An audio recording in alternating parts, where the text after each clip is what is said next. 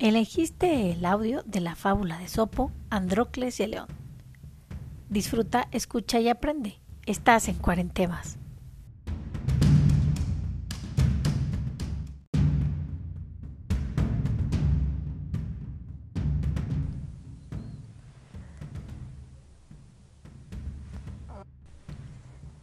La fábula de Andrócles y el león de Esopo. Un esclavo llamado Andrócles tuvo la oportunidad de escapar un día y corrió hacia la foresta. Mientras caminaba sin rumbo, llegó a donde yacía un león que gimiendo suplicó. Por favor, te ruego que me ayudes, pues tropecé con un espino y una púa se me enterró en la garra y me tiene sangrando y adolorido.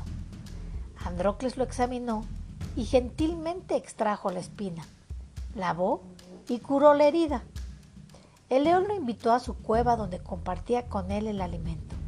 Pero días después, Andrócles y el león fueron encontrados por sus buscadores. Llevado Andrócles al emperador, fue condenado al redondel del circo a luchar contra los leones.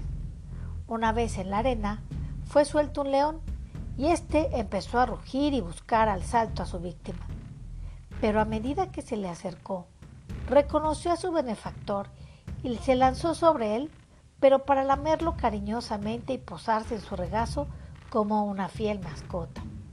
Sorprendido el emperador por lo sucedido, supo al final la historia y perdonó al esclavo y liberó en la foresta al león.